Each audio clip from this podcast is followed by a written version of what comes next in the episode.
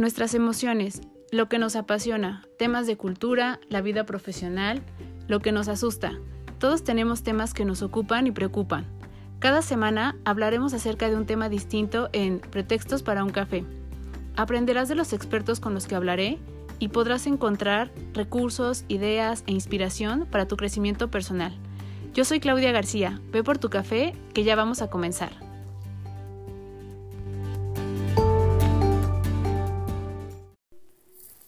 Todos, bienvenidos a un episodio más de Pretextos para un café. Y eh, vamos a hablar acerca de, de un tema que no me he metido mucho en esta parte porque tratábamos un poco más de hacer un trabajo un poco más con nosotros mismos, con temas como la parte de creencias y de valores, pero creo que es importante a veces entender por qué es tan difícil a veces un proceso o eh, situaciones en las que nos encontramos y en las que si bien estamos muy, muy dispuestos a pasarlos y a llevarlos de la manera más eh, llevadera, de una manera mucho más tranquila, sin afectar a los demás, hay veces que no entendemos por qué si tenemos esta voluntad no sucede, ¿no? Y no podemos hacerlo tal y como nosotros quisiéramos y entonces avanzar en estos procesos. Uno de ellos es la parte justo, eh, algo que nos interesa creo a todos, es la parte del amor y dentro del amor, ¿qué sucede cuando se termina una relación?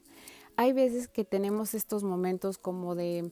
eh, iluminación en los que sabemos que esto eh, ya es un proceso que debe de pasarse, que, podríamos hacer, como hablábamos en anteriores episodios, cuando hay una crisis, que tenemos esta posibilidad de transformar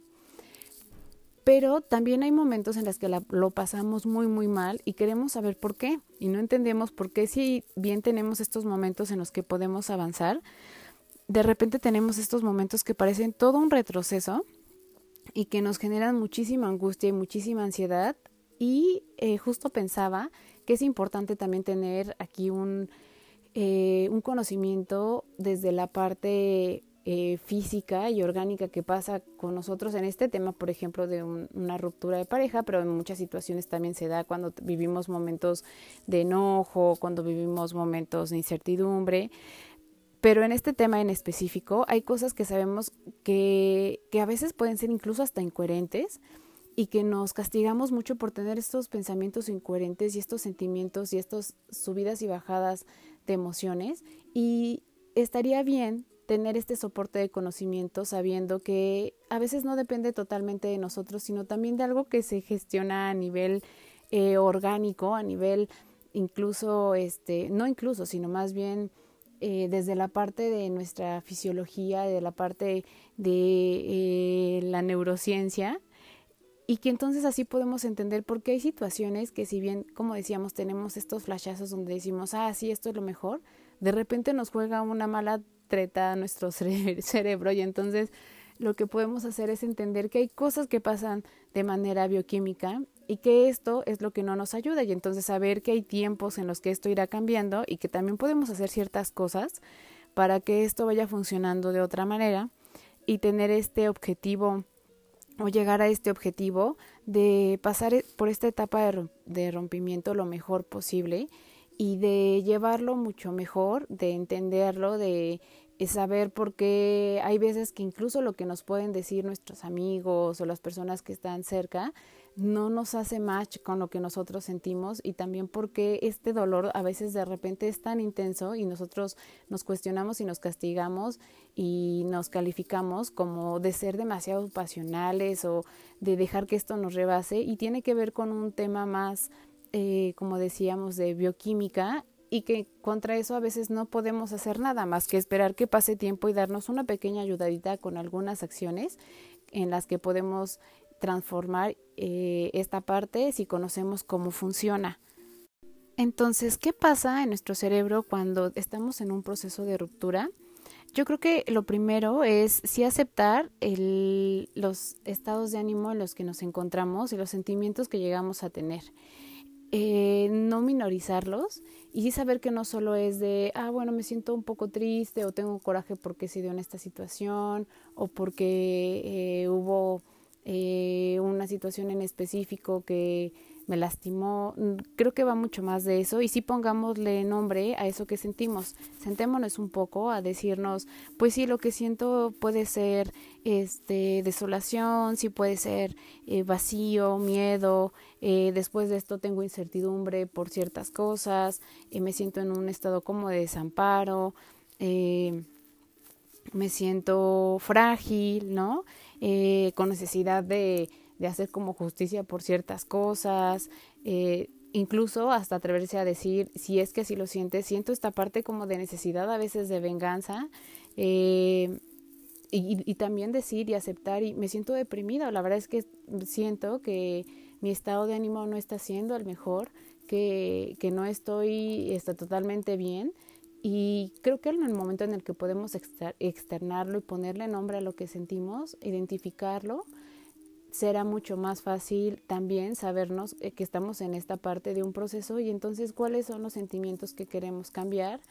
y que cuando esto sucede, estos sube y baja que decíamos, podamos entender qué son y, y qué, qué eh, sentimientos de repente son los que vienen y van y cuáles son los que están latentes. Yo creo que la parte de sentirnos tristes y tener esta parte de depresión es muy normal porque al final eh, cuando una relación se termina, sea una relación larga, sea una relación de matrimonio, una relación de noviazgo,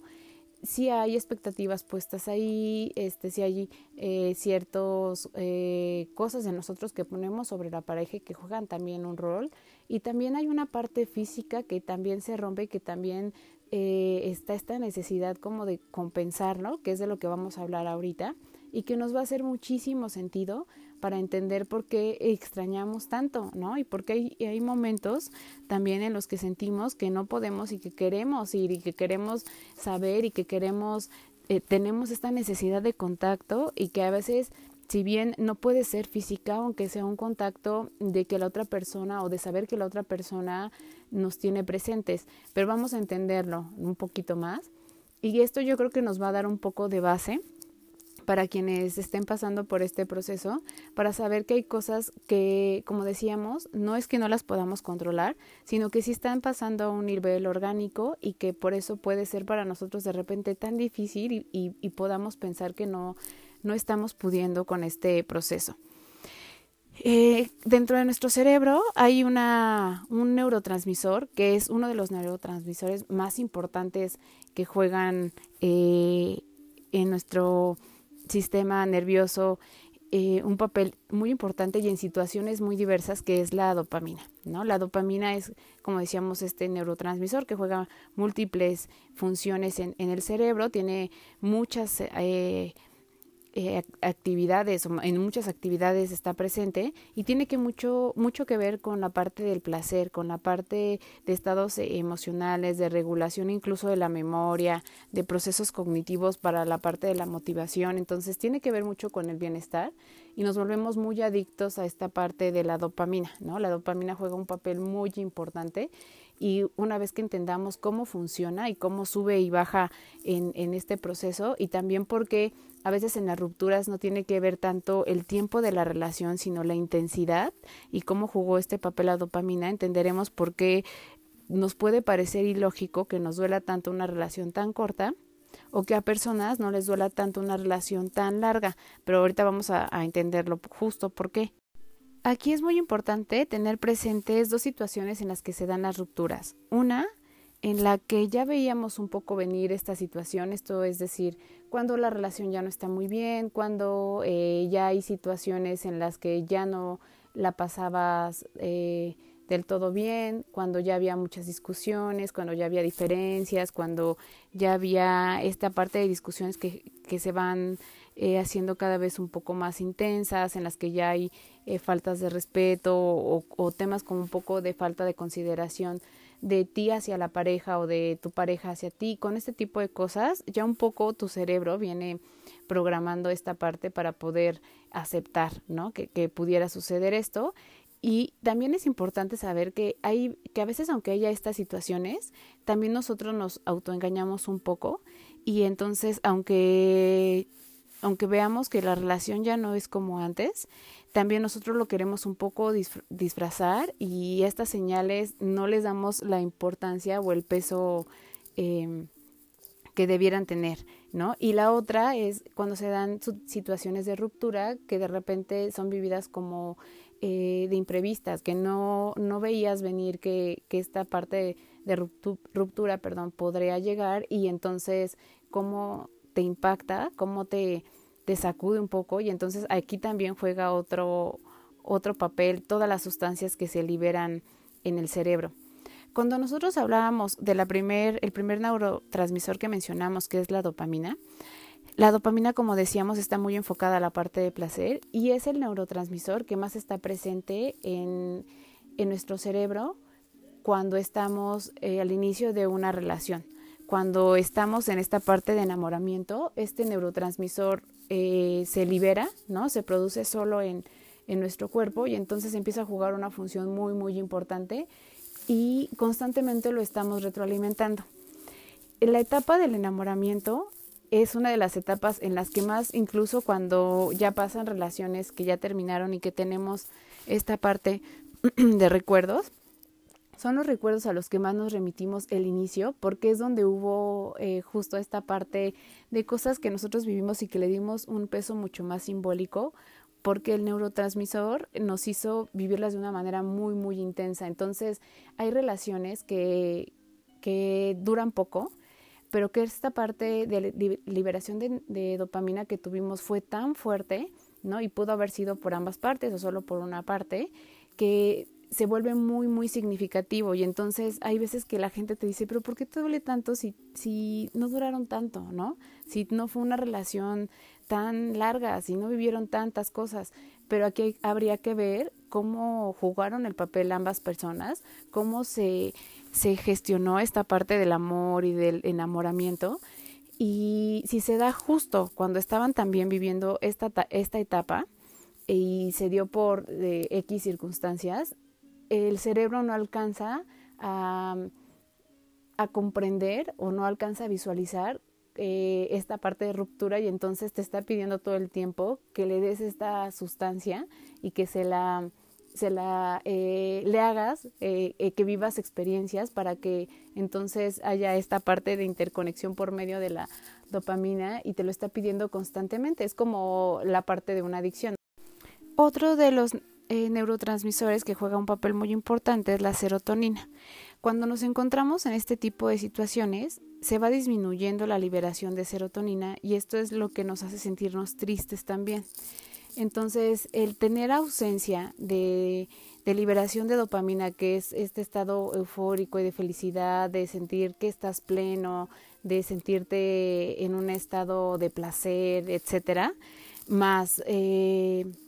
esta combinación de la disminución de serotonina, pues lo único que hace es hacer como un choque en tu cerebro, hacer que te sientas, eh, pues que no hay como una manera de recuperarte porque se siente una, una sensación de desolación. Y aquí es donde podemos justo comprender que aunque nosotros tratemos y, y, nos digamos en la mente y nos repitamos a veces algunas cosas, los primeros días va a ser muy complicado porque estos dos neurotransmisores están empezando a jugar en, el cerebro de una manera en el que uno nos está pidiendo que lo reforcemos y el otro está bajando y entonces te está diciendo me estoy poniendo triste y entonces tú un poco lo que haces es tratas de encontrar situaciones en las que puedas eh, tener un, un poquito de bienestar para no sentirte tan tan bajoneado. Y aquí hay una hormona que es la oxitocina. La oxitocina lo que hace es, es la, la hormona que, que, juega un papel muy importante en el apego con las personas. Entonces, la oxitocina un poco lo que, lo que trata de hacer es como de, de decirte, y te juega aquí también un poco en contra de, no, búscalo, recupéralo, este es el amor de tu vida, sí tiene cosas buenas, eh, seguro es una etapa eh, o es un proceso que va a ser temporal. Entonces, entre este, estas eh, ejercicios que tiene la dopamina, que, que juega la serotonina y la oxitocina, que está un poco tratando de mandarte señales también de, de no lo sueltes, no lo sueltes, pues la pasamos muy mal, ¿no? Entonces, como ya lo podemos ver, hay situaciones en las que esto que yo les mencionaba como incoherencias, de repente podemos decirnos a nosotros mismos, pero ¿qué te pasa? ¿Por qué estás pensándolo así? ¿Por qué estás tratando de, ¿no? De, de ir hacia algo que no tiene un, sentido o de algo que, que no tiene una solución o de algo que no te va a traer nada bueno. Y aunque tú estés en esta lucha constante, pues no logras eh, totalmente como entender esta otra parte o también porque aquí juega un papel muy importante las amistades o las personas que nos rodean cuando nos hacen ver todas estas características de las cosas de por qué fue mejor eh, que se diera esta ruptura, para nosotros no tiene la misma carga de información y para nosotros no simboliza lo mismo y no logramos racionalizarlo de la misma manera a como nos lo eh, dicen ellos, ¿no? Y entonces cuando lo ven por fuera parece tan obvio, tan lógico, pero cuando lo estamos viviendo nosotros no logramos encontrar esta otra parte. Entonces ya, ya entendemos un poco qué es lo que sucede de inicio cuando se da este rompimiento con, con una una relación. Y como decíamos, esta parte de liberación de dopamina y de la, del rompimiento de relaciones a veces no tiene que ver tanto con el tiempo de duración de la relación, pero sí con eh, la parte de las actividades que teníamos o del tipo de vínculo que teníamos y de cómo la dopamina jugaba un papel súper importante en nuestra relación. Pudo haber sido una relación muy intensa, pudo haber sido una relación incluso, me atrevo a decirlo, donde pudiera haber mucho esta parte íntima. La parte íntima también juega un papel súper importante para la parte de la dopamina o donde esta persona te hacía sentir muy feliz, te daba momentos muy intensos este de bienestar y entonces tu cuerpo se empezó a acostumbrar a esto y te lo está pidiendo y si bien ahorita puedes tener estos momentos de tranquilidad y de bienestar con tus amigos, no logran eh, nivelarse a esta parte de euforia que pudieras haber tenido con, con esta persona en, en, en la relación que mantenían, ¿no? Entonces, el cerebro lo que, lo que trata de hacer es, como decíamos, no trata de encontrar una razón lógica, trata solo de nivelar estos estados y de encontrarse nuevamente en, en esta estabilidad y no está tratando de racionalizarlo. Nosotros al hacerlo consciente o tratar de hacerlo consciente somos quienes tratamos de darle un sentido,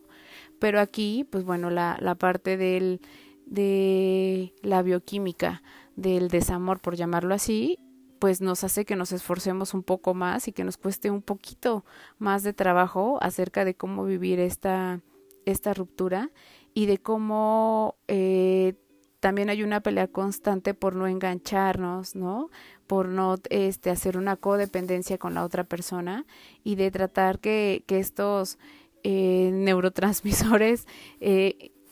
tengan eh, esta otra vez nueva nivelación, pero con otras acciones o con otras actividades. Creo que esto sería como la parte eh, más positiva que pudiéramos, o uno de los puntos más positivos que pudiéramos rescatar, que sí podríamos hacerlo, nivelarlo, pero con otras acciones o con otras actividades. Creo que también lo que es importante es identificar las razones por las cuales creemos que estamos eh, tratando de pelear acerca de, revivir esta relación, ¿no? A veces creemos que, es normal porque el amor es muy intenso y porque así es como se vive la parte del amor. Y aquí justo hay, un, un punto donde puede radicar o donde podemos visualizar una parte de, de lo que es distinto del amor en ambas partes a lo mejor eh, incluso de repente nos llegan esta parte de, de por qué él no vive esta parte de separación como yo la estoy viviendo, ¿no? ¿Por qué no parece que no le está doliendo tanto como a mí me está doliendo? Y justo es porque ahorita vamos a, a verlo un poquito más a detalle de por qué también la madurez del cerebro que, que fisiológicamente cómo se da entre hombres y mujeres es distinta y esto también, o los mecanismos que tenemos para crearnos distractores en situaciones de dolor son distintos y entonces esto también eh, hace o, da una apariencia de que una de las dos partes le está doliendo más que a otro. En realidad no, solo tenemos diferentes formas de cómo comunicar y cómo externar esta parte y de cómo llevar la parte del dolor en sí y de cómo eh, por eso nuestro proceso es tan distinto, porque las mujeres a veces somos tan intensas en esta parte de ruptura y para los hombres pareciera que, que no, ¿no? Una de las cosas eh, importantes, como decíamos, que era identificar los sentimientos que, que tenemos en ese momento, sí ponerles un nombre, también es eh, aceptar que sí hay un dolor, que en realidad sí estamos pasando por un proceso de dolor como tal Y que esto aquí es súper importante, el cerebro también lo identifica como, como un dolor como tal, o sea, como un dolor físico. Para el cerebro, eh, y estos son estudios que se han hecho, en, donde han escaneado precisamente pues eh, a varias personas en esta parte de cómo qué, regiones se activan y cómo funciona el cerebro en la parte de dolor eh, se dieron cuenta en estos estudios que el cerebro tiene una respuesta muy similar a el dolor eh, físico como cuando está el dolor emocional. Se activan las mismas estructuras y también eh, se presenta la misma actividad que cuando tenemos un dolor muy fuerte, por ejemplo, en, un, eh, en una parte de nuestro cuerpo o por alguna enfermedad, etcétera, también se da cuando hay un dolor emocional. Entonces aquí hay otra de las partes muy importantes que deberíamos de tomar en cuenta. Para el cerebro no hay una distinción. El cerebro no sabe si este dolor está siendo por algo físico o está eh, llevándose a cabo por algo emocional. Entonces, nos hace y nos representa un dolor como tal y nosotros a veces somos muy despectivos con nosotros mismos en este dolor y nos decimos, ¿por qué me duele tanto? ¿Por qué le estoy dando a esta situación un peso tan importante como si de verdad, eh, no, me, me, doliera el corazón? Eh, yo por ahí eh, leía en algún momento, ¿no? Que hay veces que para el dolor de un rompimiento te decían, toma también paracetamol, ¿no? Y, y, esta puede ser una de estas respuestas de justo por qué sucede eso. Si hay un dolor y tienes que entender que para tu mente y para tu cerebro estás viviéndolo justo como un dolor, este, como tal de sensación. Y no sé si a ustedes les ha pasado, pero a mí sí me ha pasado que en alguna ruptura yo sí siento un dolor en el pecho como tal, ¿no? No sé si sea el corazón o no, pero yo sí siento un dolor en el pecho y entonces tiene que ver justo con, con esta parte como de, de, como decíamos, de que el cerebro identifica que ahí hay algo que adolece y a lo mejor justo podemos decir, siento que algo me oprime, siento que, que algo no está bien en mí, me siento, como decíamos, más frágil, me siento un poco en incertidumbre, me siento como, como si algo me faltara y eso que nos falta, si bien sí puede ser la persona, es más bien el efecto que esta persona tenía en mí, ¿no? El, los, eh, la liberación de sustancias que hacía cuando, que pasaran en, en mí cuando esta persona está, estaba conmigo y entonces cómo mi cuerpo me lo está pidiendo en este momento y es cuando yo estoy extrañando. Y eh, una de las cosas o una de las situaciones dentro del proceso de ruptura, cuando se siente esta parte que decíamos de dolor, eh, intenso y que este dolor en el pecho también tiene que ver con eh, situaciones que pasan a lo largo de este rompimiento. Generalmente cuando alguien o cuando tú terminas con una persona, digo, habrá sus excepciones, pero hay una ruptura y entonces siempre hay alguien que trata de buscar respuestas, ¿no? Y siempre hay esta parte que quiere saber qué sucedió y generalmente es la persona que no tomó la decisión. Entonces quiere saber eh, por qué sucedió, eh, quiere saber eh, si hay alguien más, quiere saber si hay alguna cosa en específico que haya sido la falla, etcétera. Cuando esta situación se da y cuando tienen este tipo de comunicación, hay veces que para el otro lado, para la persona que fue la que decidió romper, es muy fácil eh, también para ya no tener este tipo de conversaciones, decir las cosas tal y como son o decir como tal una frase que, que pudiera ser el principal motivo por el cual ya no continuar y que es la parte, se supone que cuando tú estás con alguien es porque le quieres, ¿no? O, o, se va generando esta parte de cariño, de amor, etcétera,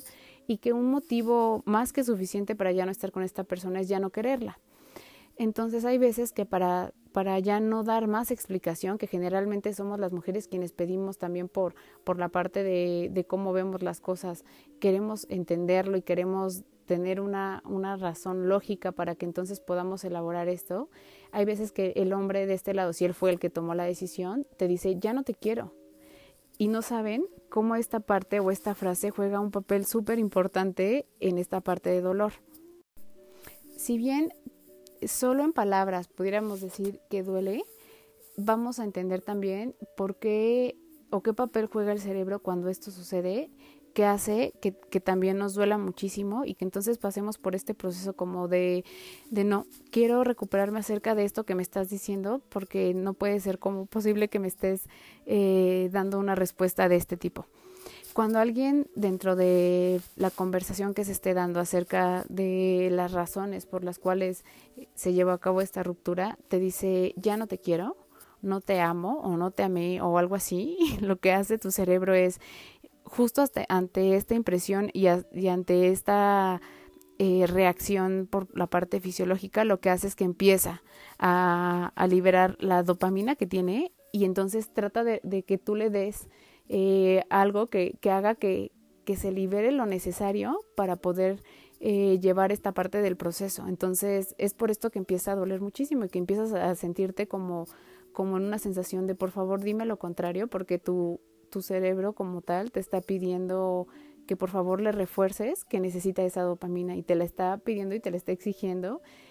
y pues no es una de las de las situaciones en las que sabes que no la vas a tener, ¿no? Entonces lo sufres. Esta situación se sufre muchísimo. Ahora ya sabes por qué y no es una exageración tuya. Esto es lo que pasa en a nivel cerebral en este sentido y entonces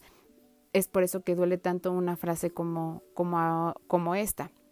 Y entonces, ¿qué hacemos como reacción para, para esta dolencia? Negarlo, ¿no? Empezamos a, negarnos ciertas cosas y empezamos a, buscar cosas eh, que nos puedan dar dentro de los recuerdos o de eh, los últimos días que se vivieron, que nos puedan dar esta parte de, a ver, no, no, no, debe de haber aquí otro tema que no necesariamente es este para que yo pueda justificarle a mi cerebro que, que no necesitamos ir en busca de más dopamina, ¿no? Y entonces esto es un poco como una negación hacia la realidad, porque si bien esta respuesta puede ser cierta, cruel, pero cierta, eh,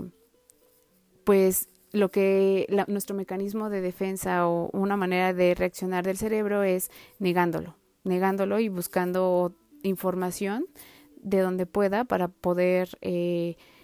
no sentirse tan desolado ante, ante esto. Entonces, para quienes estén pasando por una ruptura y para quienes sean las personas que decidieron esta ruptura, no digan esta palabra, por favor. Otra es, eh, hay que entender, hay, hay estructuras eh, por debajo, no por debajo, por detrás más bien del cerebro, que son eh, muy importantes y que juegan un papel muy, muy eh, importante en, la parte también de cómo, cómo se gestionan nuestras emociones, que es el núcleo cumbens y el área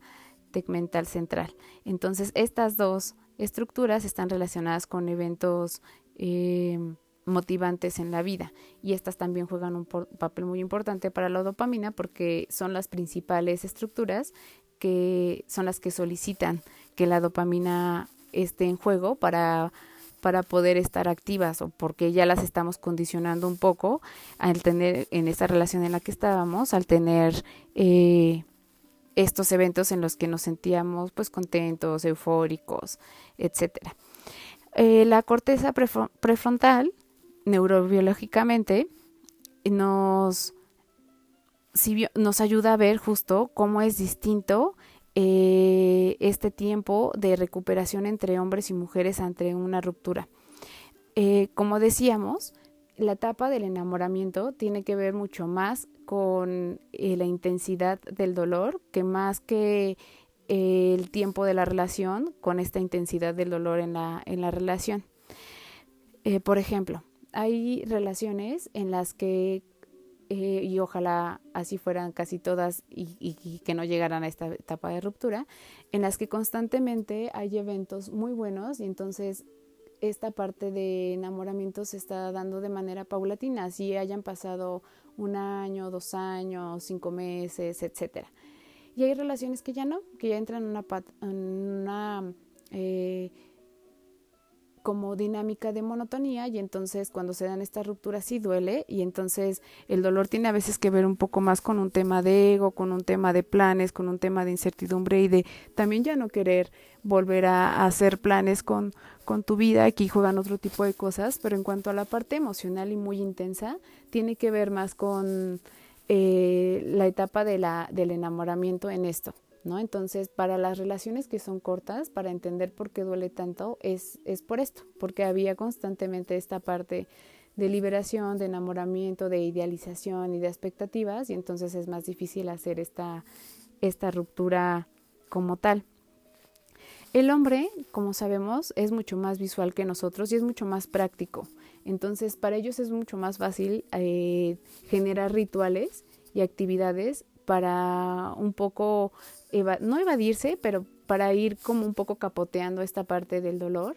con su día a día. Eh, como por ejemplo reunirse con los amigos y van y juegan billar o se ven para ver un, un partido de fútbol. Esto también los hace entrar en esta parte de liberación de dopamina y les ayuda muchísimo más, ¿no? Son más, más breves también en la parte de explicaciones y esto les ayuda mucho que cuando se juntan entre amigos y se preguntan acerca de eso, no se extienden tanto al hablarlo y en cambio nosotras somos mucho más obsesivas, queremos siempre entender el por qué. Y si no lo tenemos de la persona, cada vez que podamos tener una conversación con alguien, querremos sacar toda la información para poder llegar a esta conclusión del por qué que no se va a dar. Entonces es por esto que, que vemos esta diferenciación entre la parte de cómo una mujer puede llevar eh, el tema de una ruptura distinto, porque para los hombres pudiera parecer que lo están elaborando y que se están recuperando más rápido. Si hay dolor en ambas partes, solo que el tipo de actividades y de cómo eh, deciden también eh, sobrellevarlo es muy distinto o hablarlo o no es muy distinto. Entonces esto también deberíamos entenderlo y no caer por parte de nosotras como mujeres en esta tragedia de pensar que a ellos no les está doliendo tanto como a nosotros. Pudiera ser que no, si ellos también no fueron quienes tomaron la decisión, sí puede haber algún dolor pequeño, ¿no? O, menor al nuestro, pero también tiene que ver con el tipo de cómo elaboran esta parte ellos por, por ser hombres. Y eh, también tiene que ver con una parte de madurez cerebral. Por ejemplo, eh, no es lo mismo, nos ponían un ejemplo alguna vez en una clase, que no es lo mismo una ruptura, eh, sí, en la, en la misma edad hacia, hacia las personas, nos decían, por ejemplo, tú cuando tienes como mujer 25 años y pasas por una ruptura y tu pareja tiene 25 años, la madurez de su cerebro en realidad no es de una persona de 25 años o de una mujer de 25 años, es de un hombre de 22. Entonces esto también hace que sea distinta esta parte de la ruptura. No solo tiene que ver con esta parte química, sino también con una madurez acerca de las experiencias. No toman y no viven las experiencias tanto como nosotras. Entonces esto también es un factor que, pudiera ahí jugar un, un papel importante y en el cual nosotras podemos entender y asirnos de esto para poder eh, saber que, que, por medio de las experiencias también vamos a, a, entender y a llevar esta parte de rupturas y también de, de nuestra eh, concepción de pareja eh, a otro nivel, ¿no? Y que seguramente cuando decidamos tener otra relación, habrán cosas acerca de los aprendizajes que ya eh, decidiremos hacer o no y que a veces a los hombres les cuesta mucho más trabajo. Si bien vivieron la misma experiencia que nosotras, la madurez en la parte estructural de su cerebro pues no los va a hacer eh, asimilarlo de la misma manera que nosotras. Entonces sí hay, siempre hemos sabido que hay una diferencia entre esta parte de madurez, pero también entendámoslo en esta parte de, de rupturas. Hay mucha información aquí que nos puede ayudar, pero la verdad es que se está yendo el tiempo súper rápido. Yo creo que podremos hacer una segunda parte acerca de esto, porque ya casi nos quedan solo como 10 minutos y todavía hay muchísima información que me gustaría dar, pero vamos a hacer dos partes. Dejemos esta como que será la primera parte y hagamos una segunda parte en donde hablemos de todo lo que nos falte. Eh, otra de las cosas que hemos escuchado es que dicen que la parte de las relaciones eh, o la abstinencia, la ruptura en una relación puede parecerse a la abstinencia de una de cuando estás o cuando consumes una droga, ¿no? Y esto porque es justo por esta esta sensación, como decíamos, de de que nos falta algo y que nos falta como tal sí eh, bioquímicamente, ¿no? Entonces sí, sí se genera un efecto adictivo porque hay una liberación, como decíamos, de dopamina masiva, ¿no? Muy similar a cuando consumes alguna droga o alcohol, etcétera. Y entonces eh, tiene efectos, como decíamos, también muy efusivos. Entonces nos sentimos muy felices y creemos que el mundo es un lugar maravilloso. Y tenemos la sensación de que esto pudiera ser eterno y etcétera, ¿no? Entonces, cuando sucede esta parte de privación, pues obviamente lo que hace eh, tu, tu cerebro también es entrar en un estado en el que necesita que le des esta parte y, empiezas a sentir esta ansiedad y esta desesperación por querer obtenerlo de alguna u otra manera. Eh, hace que, como decíamos, que, que, sintamos que extrañamos a esa persona muy, muy, de una manera muy fuerte. Y eh, es importante aquí una frase que nos va a ayudar muchísimo. Espero que, que, la puedan también como apuntar y para quienes estén pasando por este proceso lo puedan tener presente. El que extrañes a una persona no quiere decir que debe estar en tu vida aunque tú lo creas. Entendamos aquí que no es que el cerebro nos esté jugando eh, mal, sino que todo lo que sucede a nivel orgánico que a, veces esto pudiera ser muy sencillo como lo estamos explicando, pero en realidad sí es un poquito mucho o un poquito complejo, eh, nos hace ver una realidad que no es eh, la, la adecuada, ¿no? O que no es totalmente el, las cosas como son. Y entonces una de ellas es esta, es creer que extrañamos tanto a esa persona que entonces quieres hacer cualquier cosa por recuperarla, ¿no? Y, y quieres sentir que está aquí, aun cuando no está siendo objetivo con la razón del por qué. Esto es súper importante porque para las personas que recién están pasando por este proceso y a como de lugar quieren recuperar esa relación, sea una relación de poquito tiempo, de muchos años, una relación que solo es una ruptura de noviazgo o una relación que pudiera ser un divorcio, creo que debería de haber un espacio o una pausa para ver las cosas de manera objetiva, porque esta parte, justo como decíamos, de que el cerebro te, te está eh, pidiendo cosas de manera eh, bioquímica te hace ver las cosas de una manera distinta y no son así. Y entonces pudiéramos tomar decisiones que no son las mejores por tratar de volver a estar en este estado de equilibrio. Y una de estas eh, tiene que ver con esta frase que decíamos, el que extrañes a una persona no quiere decir que debe estar en tu vida, aunque tú lo creas así. Entonces repítetelo un poco y cada vez que lo extrañes, regresa a esta parte de esta frase y entiende que tiene que ver con este proceso. Dejemos que este proceso pase, que en generalmente son como un mes o un mes y medio en que los niveles de, de, del funcionamiento en estas estructuras de estos neurotransmisores están jugando y están pidiéndote esta parte de acercamiento se, se nivelen y, y, que también tú los empieces a depositar en otras actividades que te generen bienestar y entonces verás las cosas de manera más objetiva y decidirás también si es que quieres recuperar eso o no y también porque quieres hacerlo o no. Entonces creo que aquí el tiempo sí es nuestro mejor aliado por algo muy objetivo que pudiera ser esta parte eh, neurofisiológica que juega un, una función muy importante en este proceso de desapego y de término de una, de una relación. Entonces, permitámonos este espacio para poder eh, no ir hacia lo inmediato, porque también estamos muy acostumbrados a tener placer de manera muy inmediata y ya estamos condicionados en esto y no nos lo permitimos mucho menos en la parte que tenga que ver con, con el amor, ¿no? Aquí es súper importante entonces justo con esto no, no engancharnos en otro tipo de adicciones. Otro tipo de adicciones pudiera ser la comida, este, el cigarro, este, a lo mejor sí la bebida, eh, otras relaciones, ¿no? Aquí es donde entra un papel importante, un clavo no saca a otro clavo y aparte te va a traer mucho más frustración porque vas a querer encontrar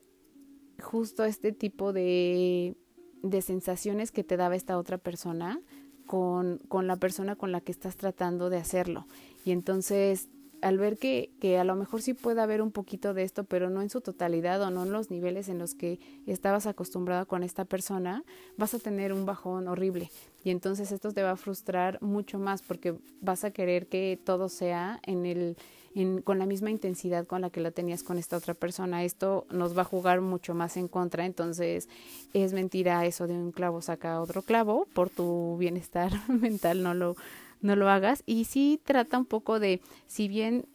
es muy fácil que te puedas enganchar con, con otro tipo de, adicciones, pues pudiera ser más como con hacer ejercicio, con encontrar algo que te aporte a ti, que te ayude a tu eh, desarrollo personal, eh, el a lo mejor salir y bailar, ¿no? El bailar tiene efectos también muy importantes a nivel físico y a nivel mental, entonces este tipo de cosas podrían ayudarte y son benéficas y, y en este camino, pues ya irás, irás como interpretando todo lo que sucedió y todo lo que se suscitó en esta relación para si en algún momento quieres eh, retomarla o, o acercarte y platicarlo, tú estés también en una parte de equilibrio donde tus emociones no van a estar como al mil y donde no vas a estar tomando decisiones a través de algo más orgánico que algo mucho más de sentimientos y de amor verdadero como tal. Eh,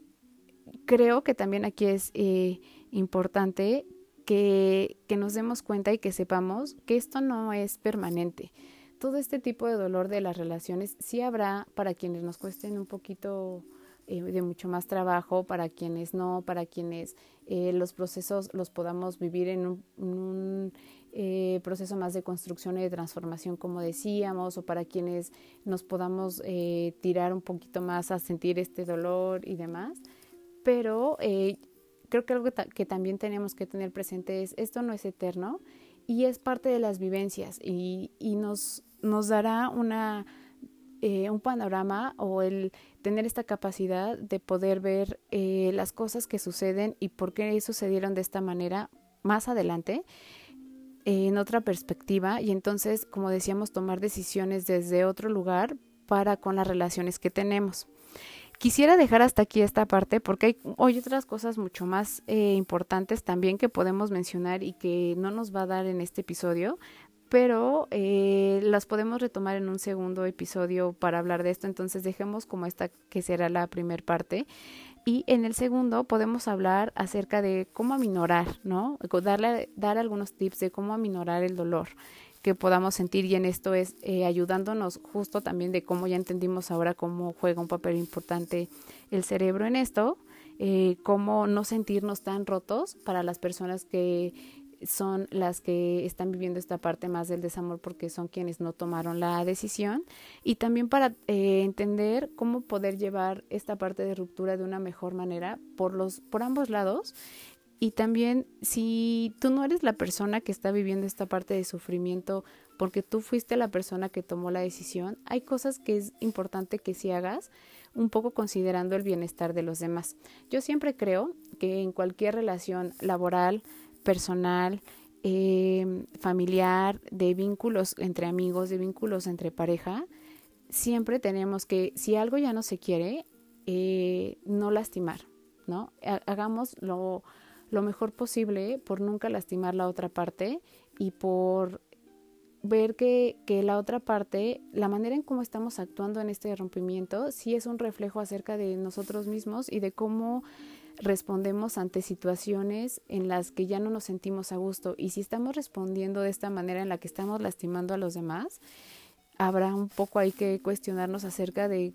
qué, qué de nosotros no está bien, que estamos siendo indiferentes hacia este dolor. Al final, cualquier tipo de relación, ya sea laboral o personal, tiene que ver mucho con nosotros. Nosotros hicimos una elección de trabajo, nosotros hicimos una elección de amistades nosotros hicimos una elección de pareja y tenemos que entender que si bien estas elecciones pudieran ser ya no permanentes y tenemos la posibilidad de decir no, hagámoslo de la mejor manera, de una manera mucho más consciente y no lastimando a, a los demás, ¿no? Eso, esto habla muchísimo de nosotros y también eh, habla mucho de cómo, cómo cuando algo ya, ya no te te es eh, útil o ya no te te aporta, cómo te desprendes de esto, habla mucho de, de cómo juegas este rol entre tomar y dejar. Entonces, creo que esto es muy importante, esto lo vamos a poder hablar en el otro episodio. Espero que este les haya ayudado un poco a comprender algunas de las cosas que pasan de manera fisiológica en nuestro cerebro cuando se da una ruptura y que entendamos que entonces no estamos siendo eh, dramáticos ni que no es que estemos mal y dañados cuando estamos viviendo esta primera etapa y entender los primeros días son los más complicados, las primeras semanas son las más complicadas, pero de verdad tengan siempre presente, nada es permanente y todo es una opción y una posibilidad para transformar. Entonces, les juro que si están pasando por una etapa así de tristeza, de desolación, de no entender las cosas, va a pasar y en algún momento lo van a entender y van a volver a sentirse tan felices como cuando esta dopamina florecía en su cerebro de manera este, exacerbada y los hacía sentir en, un eh, lugar de bienestar y de plenitud. Y siempre permítete ser consciente de las decisiones que estás tomando y de cómo quieres que en un futuro esta dopamina juegue para bien en tus relaciones y en las actividades que realizas. Entonces, nos escuchamos en la segunda parte de este episodio. Espero que les haya gustado y si tenemos un pretexto para el episodio que sigue y para tomar más café. Muchas gracias.